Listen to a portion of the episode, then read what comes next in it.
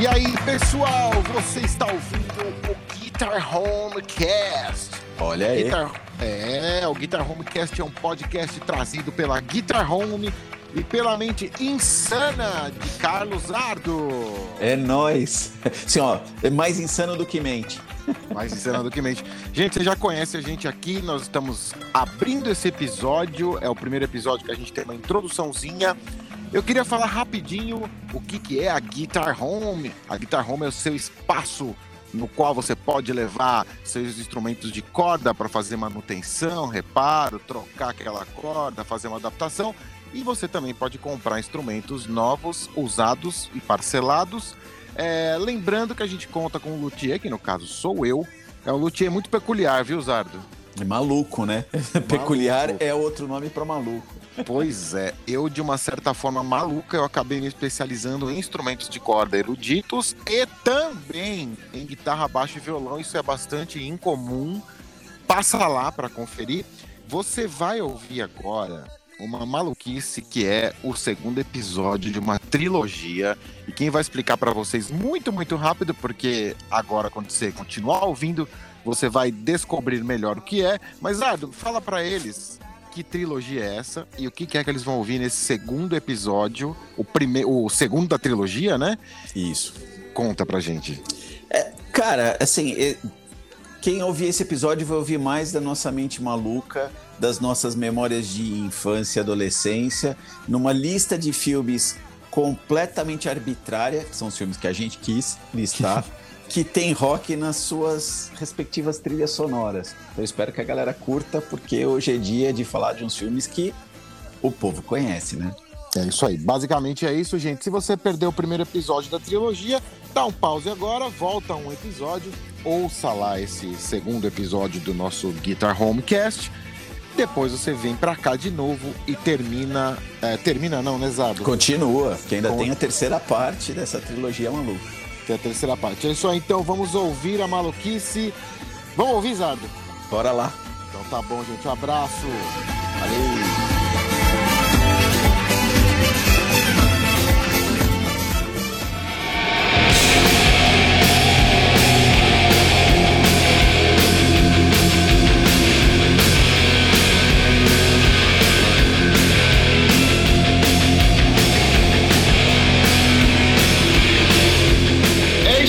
Pessoas, estamos de volta e hoje vamos dar continuidade a um assunto que rende mais uns 10 episódios. Fácil. Fácil. Fácil, fácil. Eu sigo aqui com a, com a minha voz da consciência, o senhor Carlos Ardo. E aí, galera? Tudo bom, Zadinho? Beleza, Rafinha. Como é que tá as coisas aí, bicho? Estamos indo bem. A gente está forçando a memória aqui, porque para quem acompanhou a gente, o último episódio, né, o episódio mais recente, nós falamos. Esse tema eu vou deixar para o Zardo falar, porque o, o tema é complicado. Zardo, qual foi o tema do último episódio? Cara, a gente falou sobre trilhas sonoras e rock, né? Como o rock ele se insere nas trilhas sonoras dos filmes e fizeram a nossa infância uma coisa muito mais divertida, muito mais feliz, construiu o nosso caráter e aí vai, né? Caráter formado pela sessão da tarde Opa. e pelos cinemas de rua. Sem dúvida, sem dúvida alguma. E o mais maluco é que a gente fez um episódio extremamente longo, a gente não conseguiu falar de tudo que a gente queria, e claro que a gente apanha, né? Todos os amigos mandam mensagem, porque, na via de regra, é amigo que ouve, né? Num primeiro momento, pelo menos. Mas a galera manda mensagem assim: porra, você não falou disso, você não falou daquilo. Gente. o, o repertório é vasto. Assim, ó, a lista não acaba jamais se a gente não botar um fim. E vamos avisar nossos amigos já que neste episódio nós também não vamos conseguir falar de não, tudo. Não vamos. E relembrando, disclaimer, né? Assim, ó, momento disclaimer. A gente vai falar do que a gente tá afim. Ponto. Do que eu lembro, do que você lembra, do que a gente assistiu, do que a gente viveu. Ponto. O Zardo carrega essa bandeira e eu carrego junto. Mas o Zardo no começo disse que nós falamos de trilhas de filme de rock. Não é o rock que nós vamos começar falando já, né? Não, não é o rock não, da. Não. piada, piada de tiozão, hein, Rafa? Daqui a pouco a gente fala do pavê também. Segura aí. Mas é de tiozão. Deixa eu só fazer um parênteses antes da gente introduzir de vez esse novo filme, que é do Stallone, que nós vamos começar de onde paramos, né? É. Esse filme do Sly, eu, minha ex-mulher, ela achava que, em vez de falar Adrian, ele falava Arielle. Arielle. Arielle. E o fenômeno é que meu ex-cunhado, né, irmão dessa, dessa mesma mulher, também ouvia Arielle. Então logo se vê que era um problema familiar. Mas de quem estamos falando, Zado? Eu, eu ia, eu ia falar é? que é um problema de falta de neurônio, mas de repente eles estão ouvindo e vai que eles são legais e falam bem da gente, então, né, na dúvida. Apesar que por ser ex, né, é mais difícil. Mas vamos nessa. Não, mas eles são muito legais, eles são muito legais. De quem estamos falando, Zado? Estamos falando do. Na verdade, da, a gente vai falar de todo o contexto do, do rock, Balboa, né? Dos, dos filmes do rock. Porém, né, a grande materialização de trilha sonora dos filmes do rock aconteceu com o filme Rock 4, né? Que foi um filme barra trilha sonora, que foi lançado em 1985 e que, cara, carregou as músicas todas, né, dos, dos outros filmes. Então, por exemplo, Eye of the Tiger, ela não é do Rock 4, ela é do Rock 3. Mas, né, ficou tão icônica, tão forte, que acabou saindo na trilha do Rock 4 também em tempo. Quem se lembra de Rock 3? Nossa, Clubber Lang, né? Mr. Clubber T. Lang, Mr. T, Beaba Baracos do Esquadrão Classe A. Pois é, cara. Cara, esse filme é horrível, né? Se você for olhar bem, é. o 3 é muito ruim. Eu né? vou bater em você até você cair, né? Se bem que no 4 também temos lá o é, Se morrer tá morto, é, é isso? Se morrer, morreu. Tinha, um negócio é, assim, tinha né? um negócio assim que o Drago fala. Vamos combinar que o, o Ivan Drago, que é. ele tem um, uma atuação impecável nesse filme como um bloco de cimento, né? Vamos combinar. Dolph Lundgren, ele é um baita de um cara. Sigo ele no Instagram, cara, as postagens dele são ótimas. Ele é um cara muito legal, mas ele nesse filme, ele é um bloco de cimento ou de gelo, né? Já que tem toda essa coisa de treinar na Sibéria. Não, apesar que ele não, né? Quem foi treinar na Sibéria foi o, o Balboa, já Isso. que ele, ele era o auge da tecnologia russa. para falar justamente isso. A tecnologia não é nada, sede é tudo. Quer dizer, que a tecnologia não é nada. O esquema, assim, é, é o from the guts, né? O fato de você Isso que quer muito, você vence na vida. Carregatória, amarra o pé em viga. É quase uma cocriação de coach quântico o bagulho, né?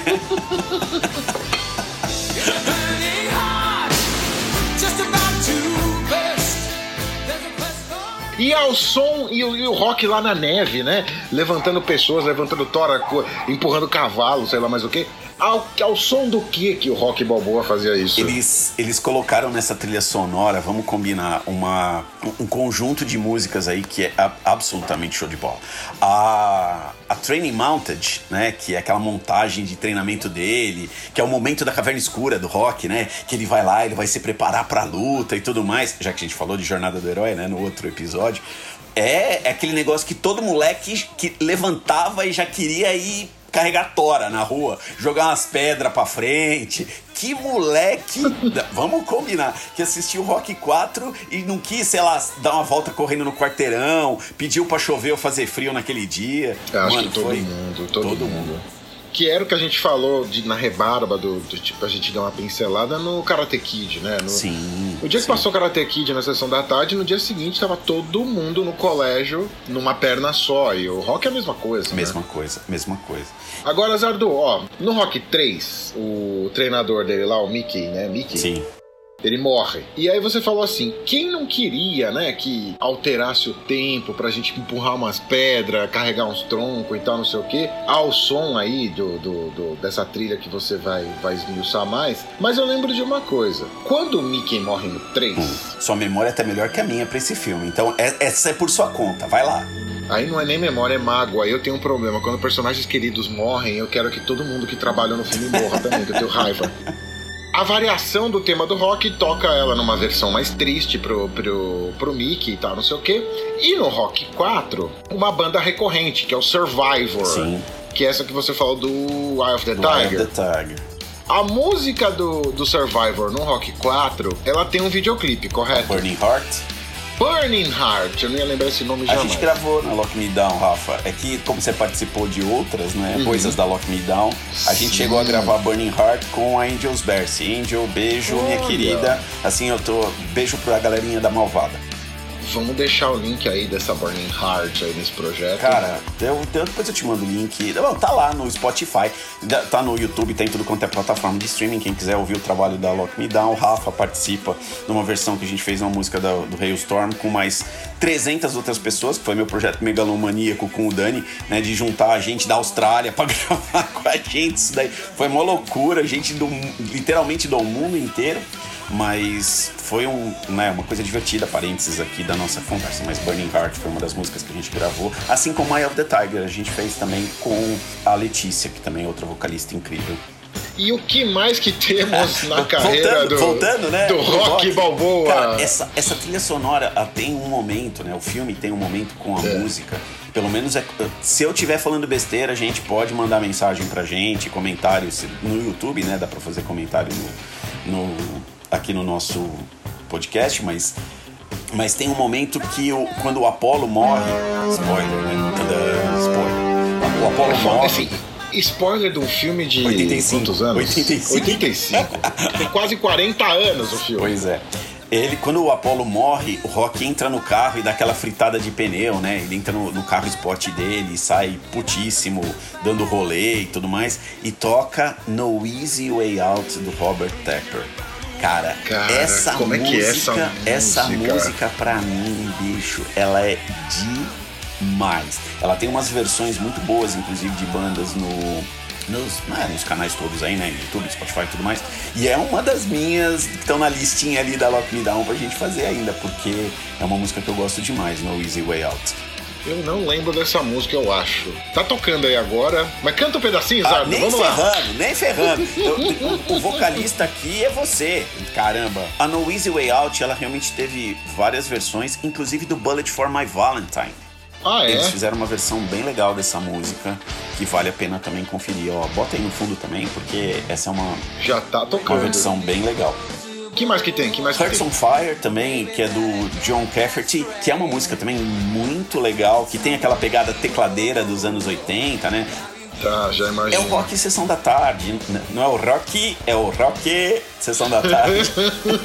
é o rock and roll. É o rock and roll sessão da tarde. Claro, né? Tem mais umas musiquinhas para compor o disco e músicas legais. A própria Living in America, que é quando o Apollo entra, que tem essa coisa Aê, mais étnica, o, né? O, James Brown até aparece no filme. Exato. Então é, é aquela coisa louca. Já que, né?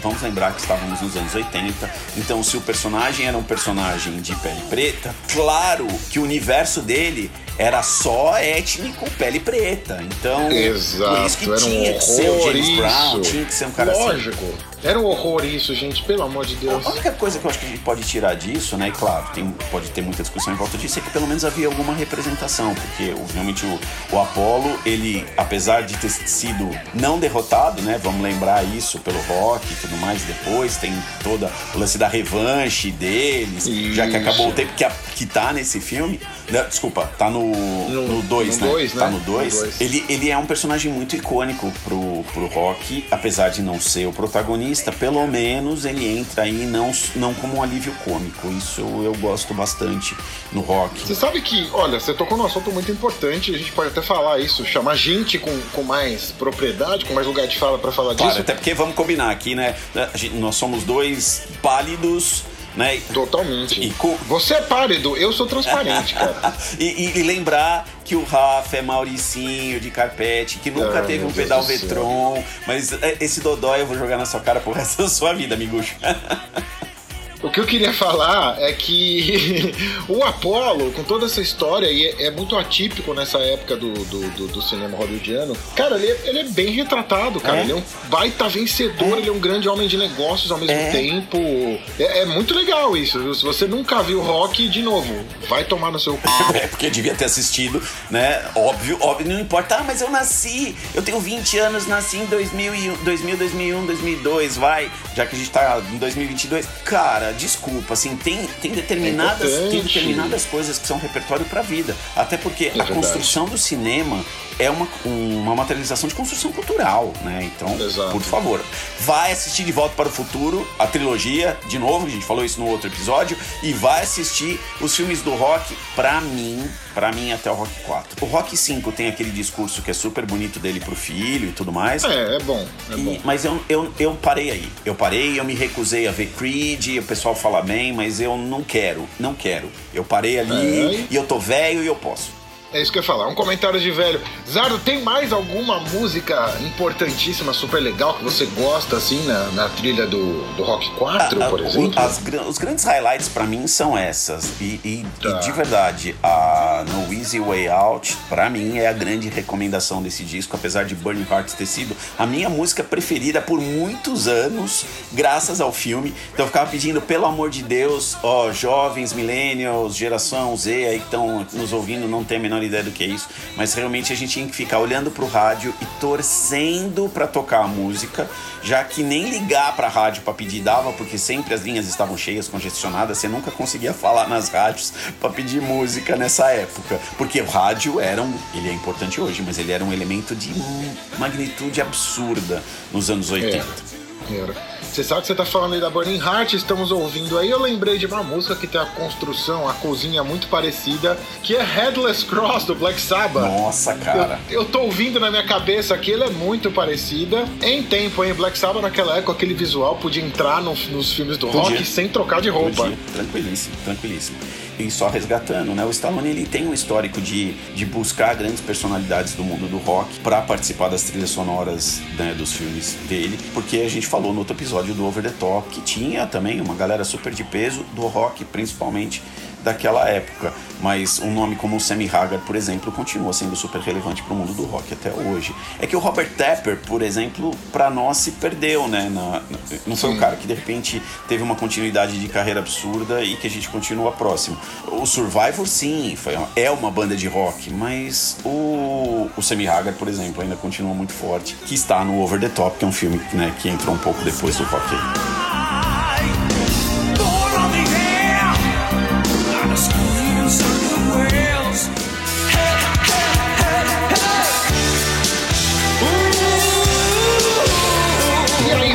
Continua nos ouvindo, agora você vai aprender de verdade o que, que é ser um rebelde de, de condomínio.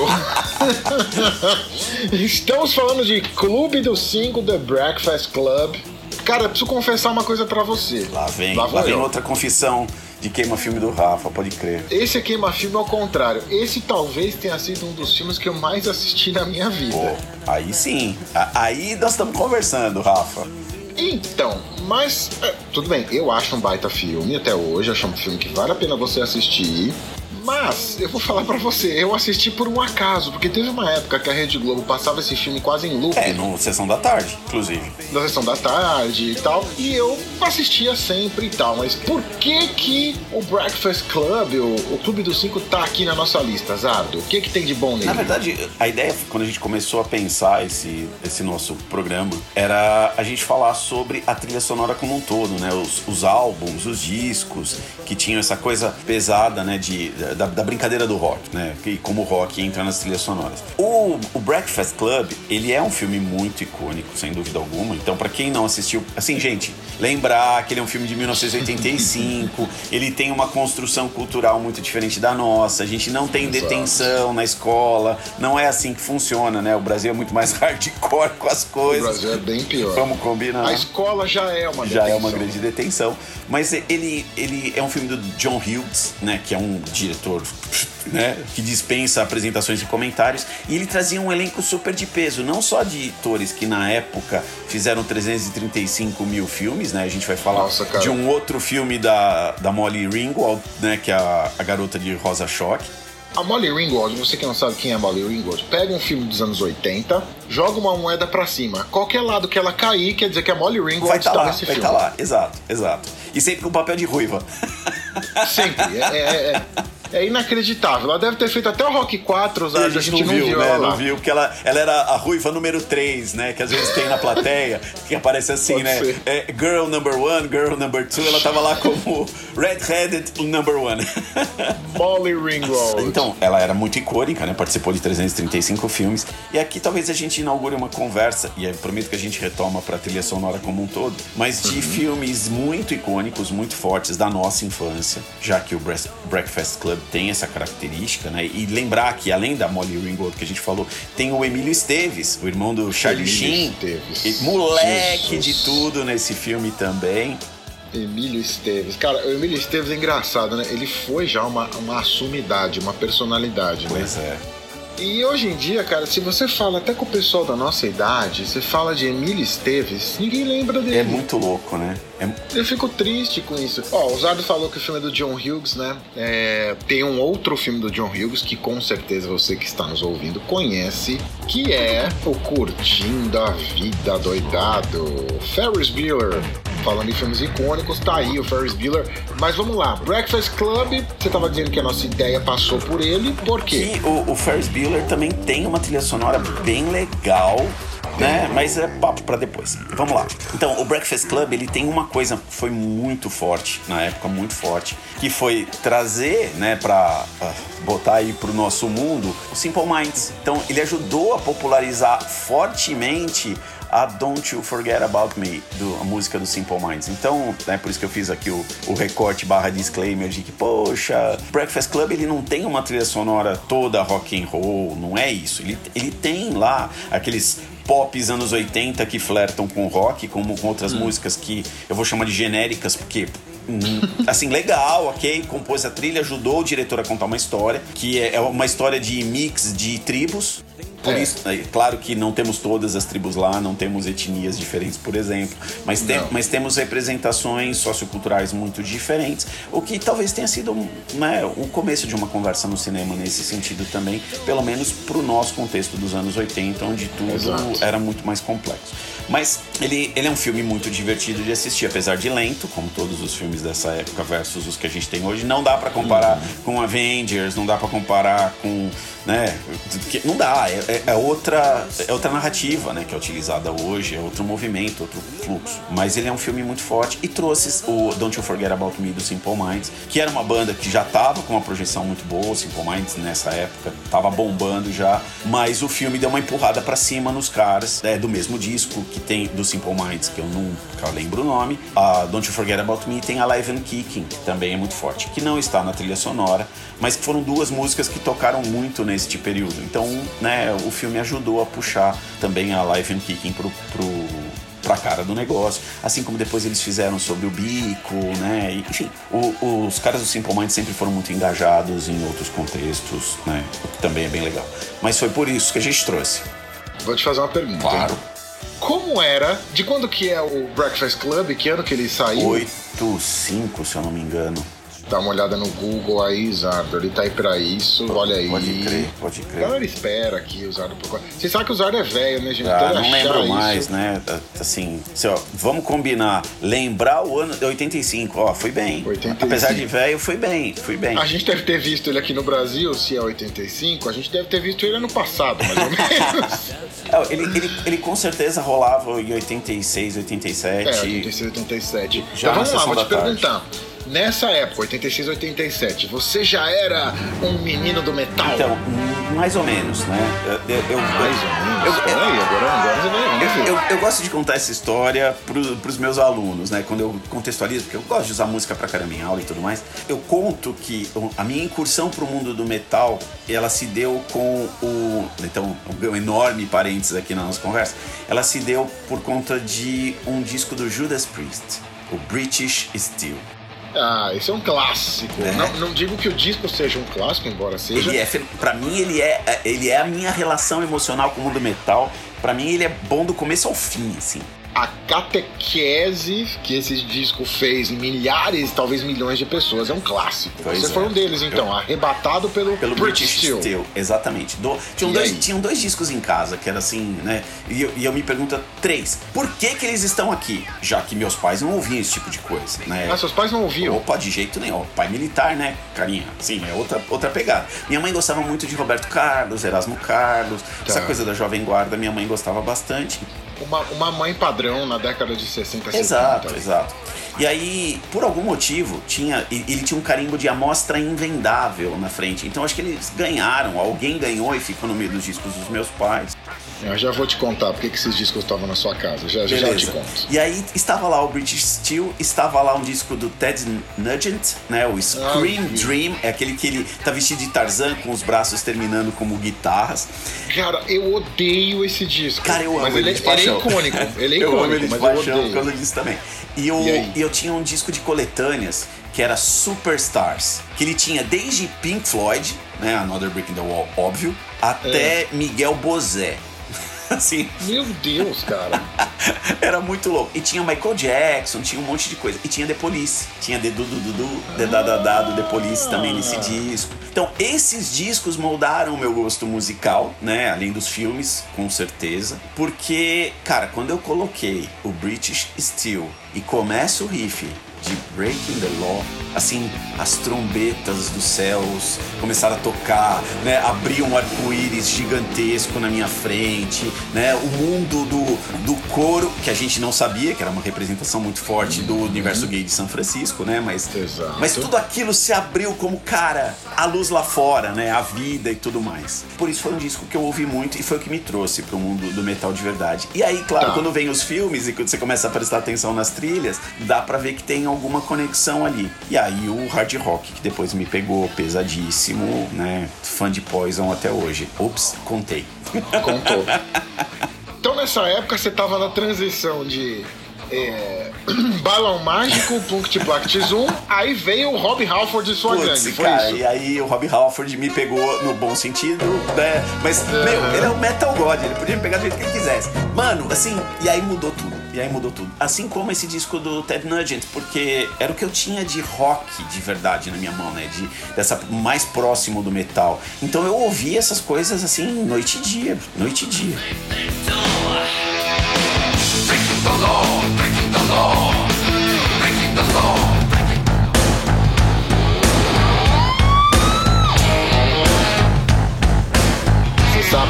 Eu te perguntei tudo isso, né? Do filme, se você já era um garoto do metal e tal. Para um próximo episódio, não para o próximo, mas para algum próximo episódio, a gente vai falar de talvez de tretas do rock e do metal pelo seguinte. Os filmes, gente, na década de 80, pra nós, eles eram, pelo menos pra minha galera, eles eram o único terreno neutro. Quero dizer, você ficava ouvindo lá Metallica, Judas, Ozzy, Sabá, ACDC, tudo bem. Se você já era como Zardo mais pra frente e ouvia Poison, você tinha algumas opções. A primeira, dizer que aquele disco não era seu, que algum amigo esqueceu lá. Tipo isso mesmo. Segundo, que você tava tentando tirar alguma música lá pra pegar alguma menininha época. ok, Every Rose Has Its Thorn, né? Isso. E terceiro, se você dissesse que era seu, você ia levar uma bela de uma zoada e provavelmente uma surra. É, é um a gente chamava de bônus, né? Na época do, do Estúdio Zero. E aí, William, Nick, abraço pra vocês. né, que foi onde eu conheci o Nestor, inclusive. A gente falou sobre a Olha passagem só. do Nestor no último episódio. Mas, cara, a gente chamava isso de bônus no- lá no Zero. Que era. O, o bônus era uma entidade sem fins lucrativos que visava banir a estupidez do nosso meio. Então, quando alguém falava uma besteira muito gigante, o grupo votava se aquilo era digno de um bônus e você tinha duas opções. Você podia proteger a sua cabeça e o seu saco, só. E você ia apanhar. Você ia levar, É, você ia exato, apanhar. Exato. É, pois é, gente, isso foi assim. Essa foi uma infância e uma adolescência, acho que Porradobol, o porradobol, Porradobol vem de disso. novo. Então, gente, os filmes representavam pra nós, falando sério agora, não tinha internet, o Zard sempre fala disso, certo? Sim. Não, não tinha internet, o rádio era muito preponderante, mas nós éramos pessoas do rock. O disco representava, além de um território neutro, no qual você podia ouvir as músicas de outros estilos sem ser julgado Tranquilamente. pelos seus amigos. Exatamente. Veja aí, por exemplo, o Batman de 89, né? Quando que a galera nossa ia ouvir Prince? Não Quando? ia, não ia. E, e- e ainda com todo o preconceito que havia, porque havia um- o preconceito com o universo gay era muito forte. Enfim, mas eu tô dizendo isso também pelo seguinte: o preconceito que o Zado falou contra a, a orientação sexual da pessoa. é, a, a figura do Prince, que durante uma grande época foi muito andrógena, ela tem muito a ver com a figura também do Poison, por exemplo, e das Sim. bandas de glam metal. Sim, o, o Poison, o primeiro disco do Poison, eles estão todos maquiados e produzidos como o equivalente a, a mulheres, né? Isso. E, assim, eles parecem meninas, realmente. Parecem. E era proposital, era pra causar estranhamento, assim. é- Era uma coisa da época desse, desse estilo, né? E, claro, vale um dia só pra discutir do, do, do hard rock anos 80 e como a representação visual disso era pesada. Mas era de propósito, né? Era. E aí eu tô. Bom, tudo isso pra chegar no seguinte: essa coisa da, dos estilos variados e tal. Nós nos propusemos a falar de rock, mas vocês veem que toda hora a gente pega uma curva aqui pra falar de outro estilo. Gente, façam isso, isso é muito legal. Vocês ouvirem um milhão de estilos diferentes, até pra, pra poder falar mal depois, você tem que ouvir, né, Zardo? Você Sim. tem que saber o que, que você tá falando. E eu tô tentando fazer um gancho aqui. É, você falou assim, né? Bom, Ferris Bueller, ele não tem nada muito relevante de, de rock, alguma coisa assim e tal. O único parênteses que eu queria fazer é que a grande influência que o, que o Ferris Bueller teve na nossa geração. No filme toca muita coisa, né? De, de- Sim. de- toca Beatles, to... não é que, de novo, ele não tem uma aproximação com o mundo do rock, mas pra mim ele é muito mais o, o pop. Ele é o pop, ele é o pop. Por isso que ele não necessariamente entrou na nossa lista aqui. Mas a gente poderia pegar do- o filme por conta de uma música ou duas, como a gente fez com o, o Breakfast Club. É que vamos combinar, Don't You Forget About Me. Neste filme foi muito forte. Muito Foi. mais do que colocar a versão lá de Twist and Shout que aparece no Ferris Bueller. Ou mesmo. Polêmica, polêmica, polêmica. Exatamente, o Dream Academy. Assim, gente, o rock nos anos 80 ele tá presente em tudo, né? Uma coisa muito foda de legal. É, eu acho que vale explicar isso no momento, talvez até agora rapidinho. É, quando o pessoal fala, né, a gente escuta até hoje, a rock and roll é coisa da atitude, é um conjunto de coisas, mais ou menos como se fosse o, a cultura hip hop, né, que você tem um mundo de coisas em, em volta da, da- do rap, hip hop, o grafite e tal. O rock tinha isso, vamos dizer assim, essa época tinha uma vida rock and roll Tinha, tinha. As coisas, os carros, as cores, as roupas, as atitudes. Você não acha que é isso? É, os anos 80 tinham duas coisas muito carregadas, né? Essa coisa do rock and roll, né? Do- e aí, brincando aí com o Judas Priest, né? O visual do couro, do preto e tudo mais que a gente tem até hoje.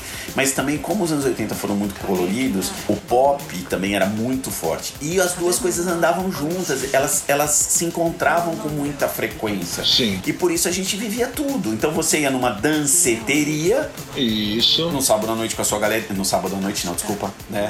sábado à tarde, com a sua galerinha do colégio, ao mesmo tempo que, cara, você chegava em casa e botava um disco do Judas. Então, ou do Black Sabbath, ou do que fosse. Então, a gente vê isso nos filmes. Então, pra mim, por exemplo, o Ferris Bueller Day Off aí, né? O Curtindo a Vida Doidado. Ele é muito mais representativo na cabeça por Sig Sig Sputnik do que necessariamente pela Twist and Shout. Uhum. Pois é. Apesar de, de talvez a Twist and Shout ter sido até um pouco mais forte no filme. Mas essa No transição mundo, né? Um pouco mais forte no- na ah, vida. claro, não, isso claro, mas no, pro, pro filme. Mas de forma geral, a gente, a gente transitava muito, a- até as- a, a brincadeira das birras, né, de, de estilo e tudo mais, Uhum. pra mim vem um pouco mais pros anos 90. Nos anos 80, a gente era mais tolerante neste contexto. A gente Você era extremamente intolerante em outros. Mas a gente era mais tolerante. Gente, estou falando da minha realidade, do meu mundo, da minha vida, né? Compartilhando a minha Lógico. experiência pra mim era mais tolerante. Os anos 80 eram mais tolerantes do que os anos 90, quando a gente aí começa a ter as vertentes. Aí quando vem o grunge, então, putz, cara. Nossa, esse é um assunto para outro dia. Mas eu vou te falar, não podemos esquecer que tudo que você tá falando, essa mudança do, do final dos 80 para 90, você tem toda a razão. Mas vamos lembrar que também tem a ver com o nosso, não digo amadurecimento, mas com o nosso envelhecimento. A gente passou a sair mais de casa, Sim. começou a aparecer o CD e as mídias estavam mais presentes. Então obrigavam a gente a ter certos posicionamentos e, cara, tinha um embate maior mesmo. Você falou do grunge, o próprio pessoal do true, né? Os trozeiros, que eu me incluo, já vou falar, me incluía, vai? Eu me incluía. Cara, eu tive muita resistência com o grunge e vou falar, tenho até hoje, mas aí não é uma resistência. Exato. É um gosto musical. Pra- Gente, preferência. Você pode gostar de pagode, eu não. Você pode, assim, é, é, por favor, eu não vou gostar mesmo e acabou. Mas a gente pode até discutir samba, né? a gente não vai discutir pagode. É preferência, cada um tem a sua e tá tudo bem, gente. E vamos respeitar todo mundo. Mas havia mais sobreposição de estilos nessa, nos anos 80? Na minha percepção havia. E, e eu já vou puxar o próximo filme, pelo menos a, a próxima discussão. Quando Por a gente favor. fala, já que a gente falou da. Agora deu branco no nome da atriz, Rafa, sua vez, vai. Que é a, a ruiva, a Molly Ringwald. Molly Ringwald. Já a gente falou da Molly Ringwald, vamos trazer o Garota de Rosa Choque, porque o Garota de Rosa Choque, ele é um filme que tem uma trilha sonora que pra mim passa no meu filtro de ah, vamos falar de rock, porque traz In Excess, tem New Order, tem The Smiths, tem Echo and the Bunnyman. Só que, ó, ó, ó a salada. É uma salada. a salada que a gente tem Suzane Vega. Olha a salada que a gente tá falando aqui. É uma salada. Porque Isso é uma salada. porque mesmo. da mesma forma que a gente vai falar de Rockstar, né, que é um filme já bem mais pra frente com a Jennifer Aniston e tudo mais, que é mais mostra um universo mais do metal, apesar de se posicionar no contexto do hard rock. Cara, a gente tá falando de Garoto de Rosa Choque, que tem esse monte de banda de dance. O New Order, ele qualifica pras rádios rock, ele toca em rádio rock, mas ele era um, um som de danceteria, caceta. Você, por um acaso, lembra qual que é a música do New Order que Shell tá Shock. trilha? Você lembra? Shell Shock. Shell Shock, caramba! Realmente não... não... É icônica. Shell Shock não é uma das que flerta com o rock, não. Não. É icônica. É, mas não, mas não flerta. Cara, vou falar uma coisa pra você, hein? No, se não me engano, era em 89, eu acho, ou até antes. Eu tinha uma fita, eu lembro que era a BASF, da preta e laranja, lembra? Sim, opa, quem não. A gente tinha dúzias dessas, né? Na Dúzias. verdade, era, era, era presente de aniversário, presente de dia da criança. Era, não, era presente de tudo. Um lado tinha um pedaço do Substance, do New Order, Sim. E o outro lado tinha Raining Blood, do Slayer. Então, tô falando. Cara, a gente era tolerante. A gente era tolerante nessa época. Era isso. Com estilos musicais. A gente começou a ficar mais chato depois. E realmente acho que vale, vale uma reflexão sobre isso. O que aconteceu? A gente falou do grunge, mas não foi o grunge. É que o grunge trouxe isso talvez dentro do rock. Mas o que que aconteceu que a gente passou a ficar mais intolerante com o que era pop? Ah, sim. Isso eu acho que vale uma discussão mesmo um dia, a gente trazer mais gente pra gente conversar sobre isso. Porque eu era fã, sempre fui fã de Michael Jackson. Eu gosto de Michael Jackson. Eu também. Desde sempre. E, e, cara, em algum momento, poxa, não era legal ouvir Michael Jackson. E, não, não, é de Van Halen tocando Beat It. Ai, cara, eu não sei o que pra citar uma música. Pra citar velho. uma música. Pra citar uma, imagina. Que nem quando você falou do- da junção de estilos, né? Do rock com o pop. É óbvio que a primeira que eu lembrei foi o Aerosmith com, com o Run DMC, né? O Anthrax também fez O um movimento com. com o Public Enemy lá, não foi? Exato.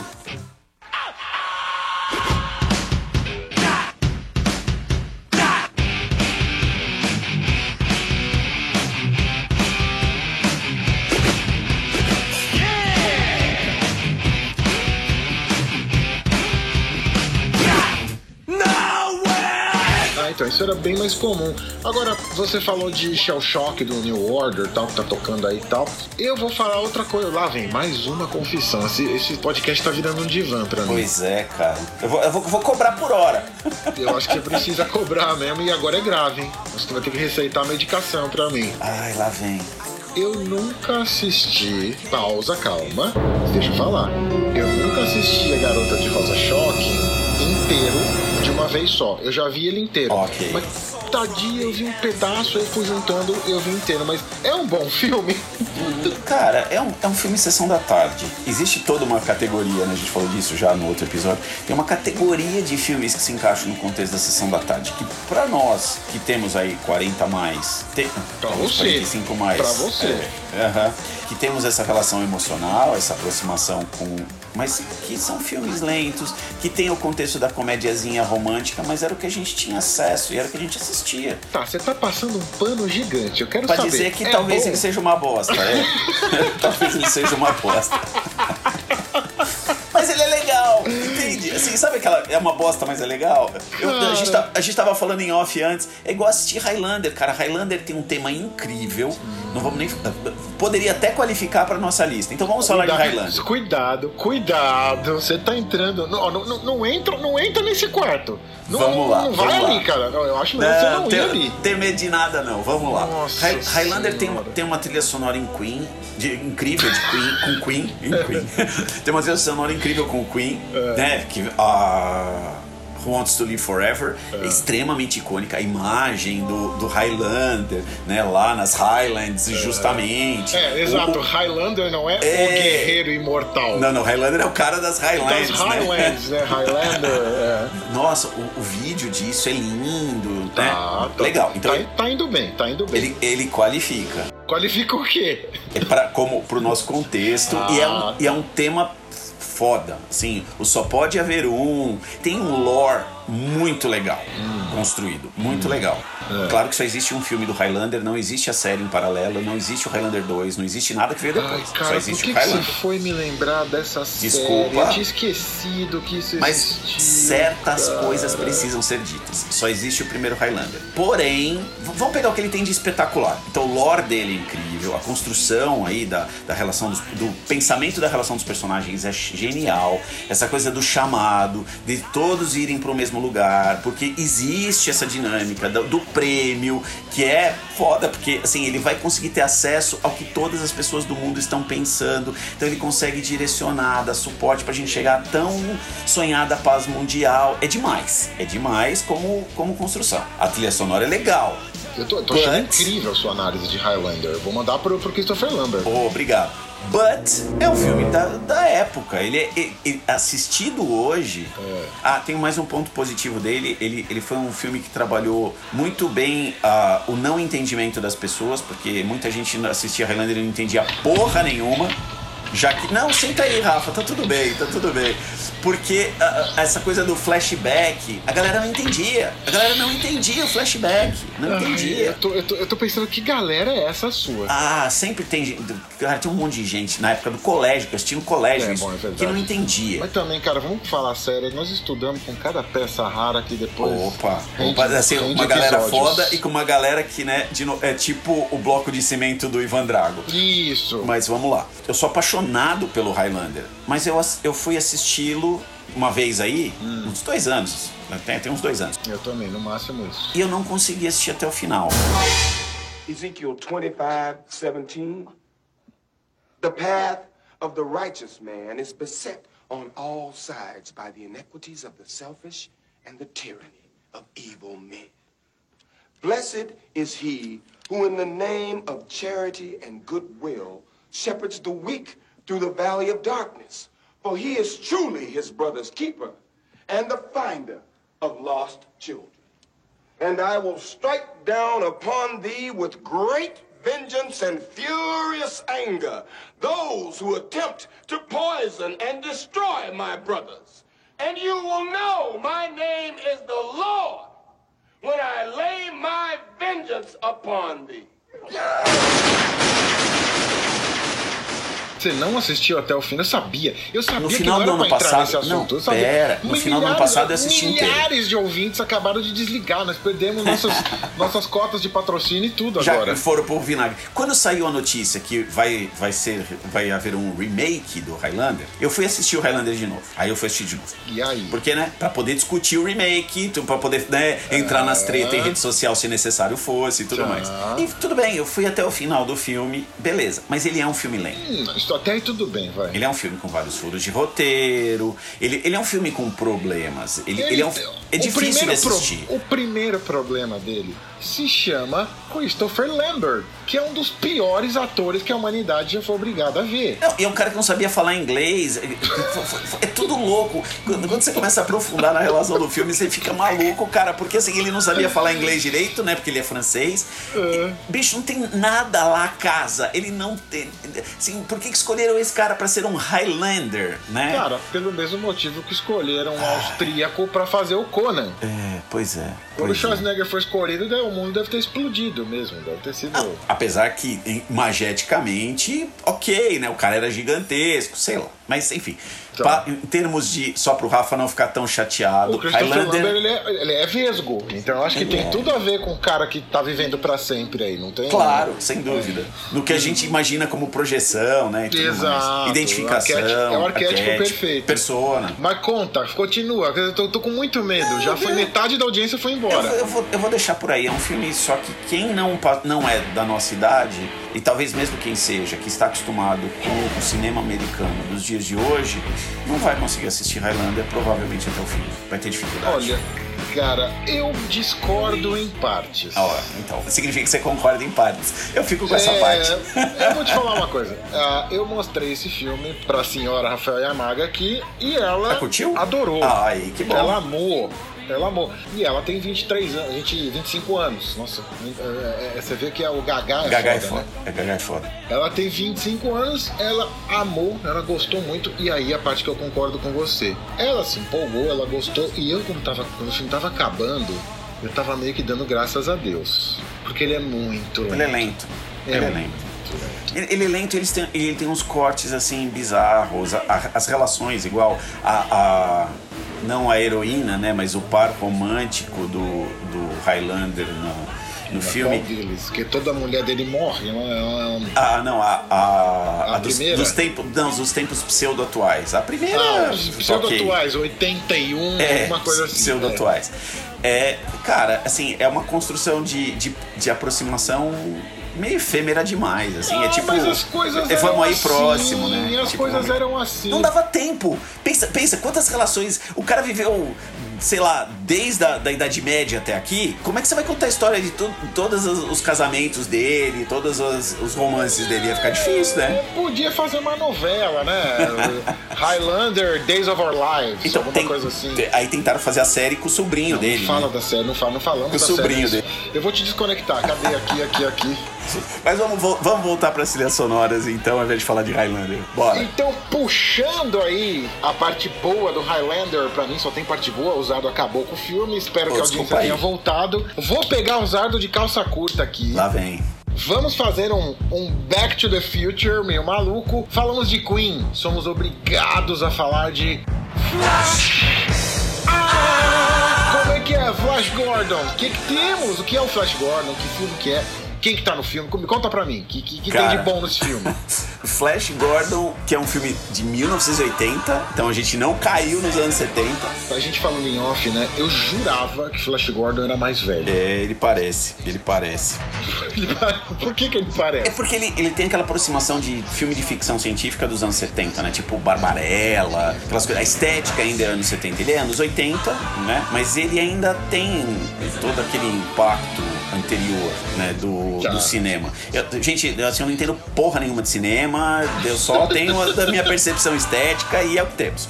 Mas a minha percepção é essa, que é uma narrativa mais próxima. É um filme, pra quem era moleque nos anos 80, divertido, provavelmente a gente cai no mesmo contexto de que narrativa lenta, efeitos especiais extremamente questionáveis, mas a trilha sonora do Queen, pelo amor dos meus filhinhos, né? Se o filme já não fosse icônico como um elemento de ficção científica e tudo mais, ou, ou de, ou de, desculpa, ficção espacial, Ficção espacial. Que é um subgênero, vai. ok. Mas de qualquer jeito, é, a, a trilha sonora é absurda. É absurda. Eu vou te falar, a minha. Diferentemente da, da sua mãe, a minha mãe era muito sui generis, né? Uhum.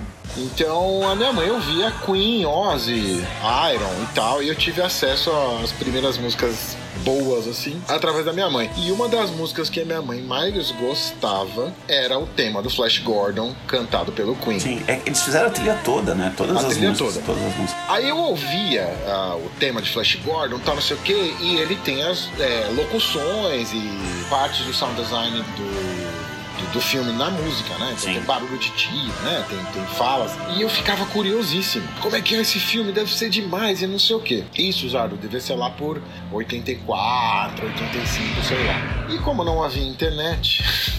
É. A gente fala demais isso aqui, mas é Não tem verdade. jeito, cara. Da época que a gente tá falando, não tem o que dizer. Não tem o que dizer. Cara, eu fui ver Flash Gordon Acho que lá pra 98, 99 ou, ou mais até. Não, eu, eu, só, eu queria começar a dizer. Deixa eu só pegar um gancho nisso que você está falando de assistir em 98, 99. A escolha do, do, do ator, que é o. Eu não vou. Esse eu não vou nem tentar lembrar o nome. Ele, ele tem cara do Flash Gordon. Do Ah, o Flash Gordon que dos- faz o Flash Gordon. dos quadrinhos, né? Assim, Tá. O Flash Gordon, como história em quadrinhos, ele, ele como um personagem de quadrinhos muito forte, ele, te- ele tem a cara. Eles escolheram um cara alto, loiro, ele tem a cara.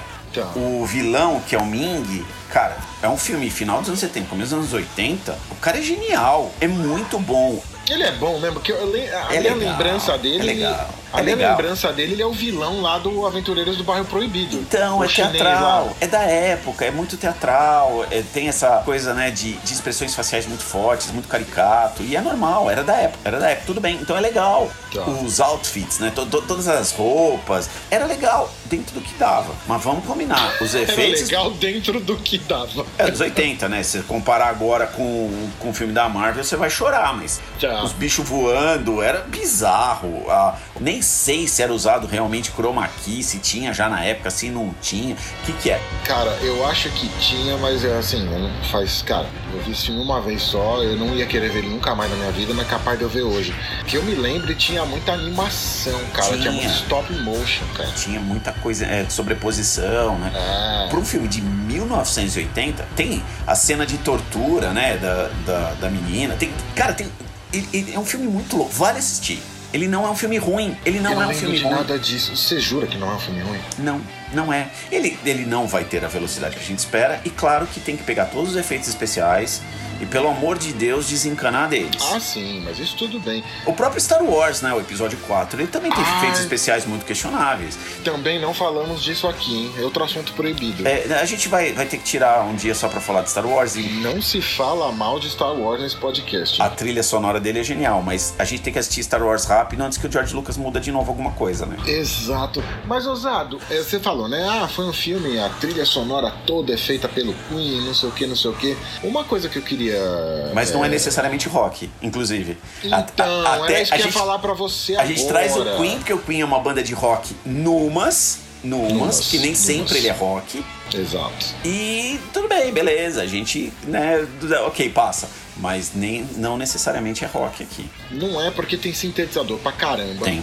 É uma loucura, é é uma loucura, é bem da época mesmo, a exploração sonora, todo mundo passou por ela, inclusive o próprio Black Sabbath, que já foi, já foi comentado aqui, né? O Judas, né? O Judas tem um dos. Agora eu vou apanhar feio, né? O Turbo, O Turbo, cara. O Turbo. é, Eu não Os vou fãs falar nada odeiam. porque senão eu vou apanhar. Eu vou os apanhar. fãs, os fãs odeiam, mas Ai, eu não sei não, cara. Eu conheço um monte de gente fã que, que defende até o Turbo. Então, ele é menos pior do que a gente lembra. Esse que é o problema. Ah, é porque, não. Como, como ele foi uma mudança de paradigma muito forte do que era o som do Judas, Turbo e o, e o que vem depois, né, tem mais pra frente um pouco o Painkiller, mesmo o Remy Down. Mudança de paradigma, você que é uma, uma putinha do Judas aí. Os caras encheram a cara de pó e sei lá mais o que e vieram com esta merda. O Rob Halford, ele já queria, já tava flertando com outras coisas. Ele tem uns projetos paralelos com mais coisa eletrônica, mas ele também tem o Fight. Que cara, assim, o Ah, Fight cara, mas pera que o Fight nós estamos falando de quase 30 anos depois. Não vai querer passar É, um pano tudo não, não, não com, vai passar. com o Fight. Mais ou Pelo menos, amor hein? de Deus. Mas depois a gente olha as datas, eu acho que de, de novo. Vamos fazer um episódio sobre Judas Priest, tá, gente? Nós vamos fazer e o Rafa vai ficar na dele. Tá bom. Até pra poder passar pela trilha sonora, pela pela trilha sonora não, pela discografia toda deles. Mas o próprio Judas experimentou, como muitas outras bandas. Mas o Turbo, ele é menos pior do que a gente lembra. É que ele, como um todo, ele é um álbum chato. Mas a música Turbo, a Turbo Lover, né, a música... Ah, esse é, é um álbum chato que nem essa parte do podcast. Chega, chega, já falamos muito pro Turbo. Chega. filme. Já, mas, ó, Queen não era rock necessariamente, qualificou porque a gente quis. E foda-se. Tá bom. Pera aí que eu vou pegar água aí, Zardinha. tá bom. Aproveitar enquanto o Rafa foi pegar água, né? Agora que você acabou de voltar, tomar vantagem deste momento para poder puxar um filme que eu gosto, já que a gente abriu uma, uma vertente aí de não necessariamente falar de rock na veia, para falar do- de um filme que pra mim é muito foda, que é o filme Ruas de Fogo. No, God! No, God, please, no! No! No! A No! trilha sonora dele é fenomenal. É, eu não devia ter voltado, eu devia ter. Eu tenho um problema com Ruas de Fogo, mas defenda o porquê que você quer falar de Ruas de Fogo pra essas três pessoas que sobraram ouvindo a gente Ouvindo depois a do seu é, comentário. É. depois que daí a gente vai metendo a botina em tudo, né? Vamos nessa. Pois é. Então, primeiro que o, o Ruas de Fogo, ele, ele tem uma. Isso está no disco, tá? No vinil, na contracapa dele. Ele tem uma justificativa de construção do, do diretor que é, é muito legal, né? Do, que é o, o diretor Walter Hill. Ele construiu o roteiro junto com né, o roteirista o Larry Gross. Mas ele justifica o filme como uma fábula rock and roll. Por isso que ele qualifica no nosso bate-papo. É, Então, é, ai meu Deus do céu, eu não quero entrar nesse assunto. Cara, Mas por que, que ele é uma fábula rock and roll? isso, eu não E- queria que ele- perguntar isso, juro por Deus. E é o que ele explica aí no verso do disco. Ele, ele fala que a ideia foi essa coisa de trens à meia-noite, de lutas de gangues, de um vilão icônico. Porque, que vamos combinar, a mocinha do filme, Ai, que é a, a cantora, é a Diane Lane. Isso. Que é uma, é uma atriz respeitada, né? Ai. Ela, ela fez um monte de coisa depois. Ela, na época, ela ainda era jovenzinha, mas ela fez muitos filmes. O Michael Paré, Paré, sei lá o nome dele Que é o protagonista, o né? protagonista, né, o grande herói, ele tem aquela, aquele ar, né, indiferente pro universo, que era uma coisa muito forte também. Cara, ele é da- muito ruim, cara. O que, Ele é que você tá ruim. falando? O pior é o Rosto de Fogo 2, e a gente não vai falar dele. Cara, o, o, o Rua de Com a Fogo- filha, com a Ai, filha. Teórica, eles tiveram uma filha que ele não conhecia. É um, é um filme. É um filme de YouTube, daqueles bem meia boca. E, e o, e o Michael participa. É muito bizarro, cara. É muito bizarro. Eu só lembro, cara, tá bom, vamos falar das músicas, porque eu ia começar a falar do Rick Moranis nesse filme. Nossa! Tem o e- coisa, tem o William Dafoe. Ai, Exato, cara, que é o grande vilão, que ele Então- aparece com uma jardineira de couro, Cara, né, no, de couro de plástico. no primeiro é Duende aquilo. Verde, no primeiro Duende Verde as pessoas falam, ah, divulgadas lá, ou no primeiro Duende no primeiro Homem-Aranha, É. divulgadas as imagens de William Dafoe com o Duende Verde. Eu falava pra todo mundo, deixa o William Dafoe sem máscara, que ele é mais aterrorizante que qualquer vilão do mundo. também acho, também Cara, acho. Ruas de Fogo, tá bom, é um clássico, eu sou do, do Amor à Palmatória, é um clássico, é um filme meio obrigatório. É um clássico Sessão da Tarde. Mas é inclusive. horrível, cara. É horrível. É que o filme, ele não se decide se ele é um filme sério, de um Isso. romance impossível, Isso. né? É que, e aí de onde vem a- o lado musical do filme. Então, é existe uma banda, uma cantora, que ela, na verdade, né, a Diane Lane dublando aí da música de, de duas músicas que são, que são muito fortes do filme, que é Now We're Fast e Tonight is What It Means to Be Young, que é, acho que talvez um dos maiores nomes de música da história do cinema Sessão da Tarde, né? Porque Tonight is What It Means to Be Young. Caralho, cara. Só, só quem fazia uns nomes de música assim bizarro de grande também, né? né, Pouco depois disso, mais ou menos nessa época, era o Meat Loaf, né? É, o Meat Quando vem com era- o Battle, o Battle of... Oh, Ba- Bat Bat Out of Hell. 2, que tem, né, Do Anything for Love, e aí começa, todas as músicas, é, como é que é? Life is a Lemon and I Want My Money Back, tem um monte de nome gigante. Mas ela era cantora e ela é raptada. E aí o, o- justamente o, o personagem principal, que é um romance antigo dela, volta. Uma coisa que eu acho muito legal nesse filme... Eu não acredito que dentro- nós estamos perdendo tempo desse podcast pra Opa. explicar o enredo de Ruas de Fogo. Mas uma coisa muito legal desse filme é que ele não é covarde no final. Ah, bom. Porque o, o final covarde seria eles ficarem juntos no final. Mas no final, ninguém deve ter assistido essa merda mesmo, ninguém Você vai vai. dar um spoiler de um filme de 40 anos, cara. Pois Pode é. falar. Mas no final ele vai embora. O herói ele vai embora porque ele sabe que ele, né, vai mais atrapalhar a vida dela do que qualquer outra coisa. Então ele que é menos covarde do que ah, vamos ficar juntos contra todos os universos, o mundo e as Cara, batalhas esse e tudo mais. filme é uma, uma merda, cara. Eu- e pior que eu tô falando, ele é obrigatório. Você tem que assistir. Ele é. Não, ele é, é o lance de perseguições de carro. É isso que o, que o diretor defende. E tem uma coisa desse filme que pra mim é, é icônico ao extremo, né? Foi meu sonho de consumo por anos, que é a cena do beijo na chuva. É, não, aí eu tenho que dar. De novo, eu tenho que dar o braço a torcer, porque. Vamos dizer assim, vai. Outros filmes antes já fizeram isso, há, há centenas, aos milhares talvez. Mas essa é icônica. A gente vê essa cena em vários filmes de hoje em dia, né, Zado? Pois é, pois é. Ah, o, próprio, o próprio beijo invertido do Homem-Aranha na chuva. Então, assim, é- isso é muito forte. E o, o diretor, ele, ele quis colocar tudo num lugar só. E aí onde eu vou concordar com a sua visão de bizarrice do filme. Ele é um filme bizarro nesse Cara, sentido. Você falou que ele é uma fábula tal, e retomando rapidinho. É, não, o O diretor, diretor disse. disse. E ele tem razão.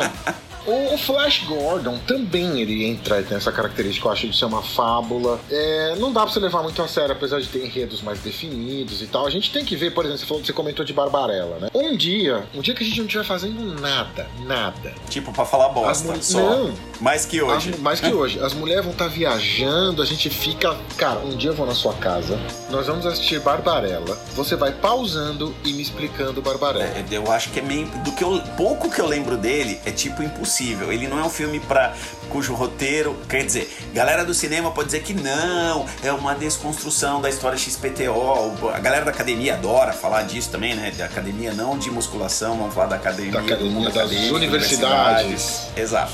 Adora fazer essas análises. Mas no fundo, assim, era um filme para você poder colocar mulher pelada, né? E não tem mulher pelada, tem a Jane Fonda em algumas posições ou situações Exato. que talvez na Mas- época fosse chocante, mas cara. que era o que o cinema, o cinema permitia, né? Porque tem todo um tem todo um contexto também de proibição, de imagem da- do cinema que só foi cair nos anos 80. Ai, cara, sei lá. É, Dino, é Dino DeLorean, né? A Isso, produção. mas é, o Coiso também é, o, o- Ruas de Fogo também é. É, da, da- é- então, tudo bem, o Barbarella é de mais, mais que não antigo. é, não? Não sei. Não, Ruas de Fogo não. Não.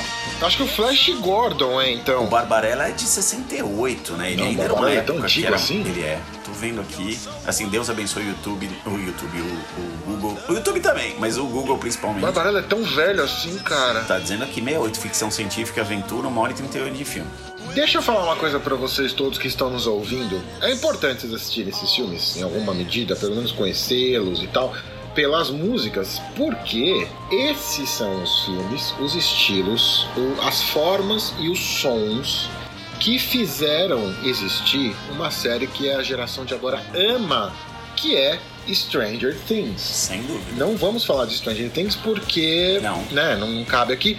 Mas se você gosta de Stranger Things, você deve a esses filmes, séries e desenhos até, a existência de Stranger Things. Não fossem essas coisas bizarras que a gente tá falando aqui, não teria, né, Zardo? Não teria nada de Stranger Things, né? Não.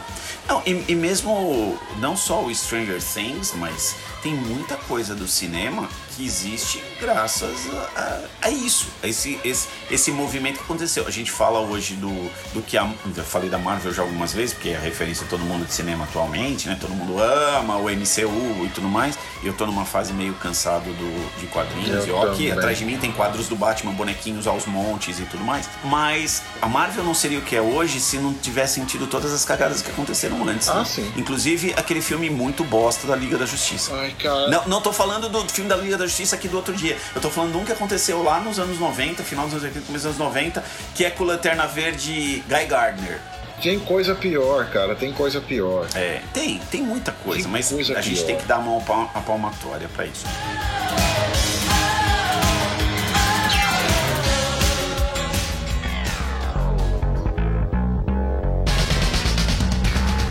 Gente, como esperado, então, mais uma vez, não demos conta de todo o assunto. A gente viaja muito, bicho. A gente começa Muito. a falar de outras coisas.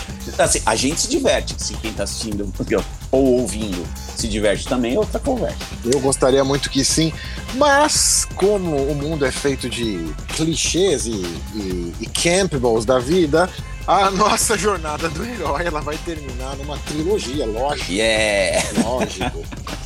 Claro que tem aí, temos exceções, né? Por exemplo, Matrix aí teve quatro, embora Não, não, não. ignore Então, outros dois. Então, é, pois é, eu ainda não assisti o 4 e estou. Eu também não. E, e estou me assim, tô segurando, porque né, tem gente que amou, tem gente que odiou, e, e agora vou, né, assistir esse negócio.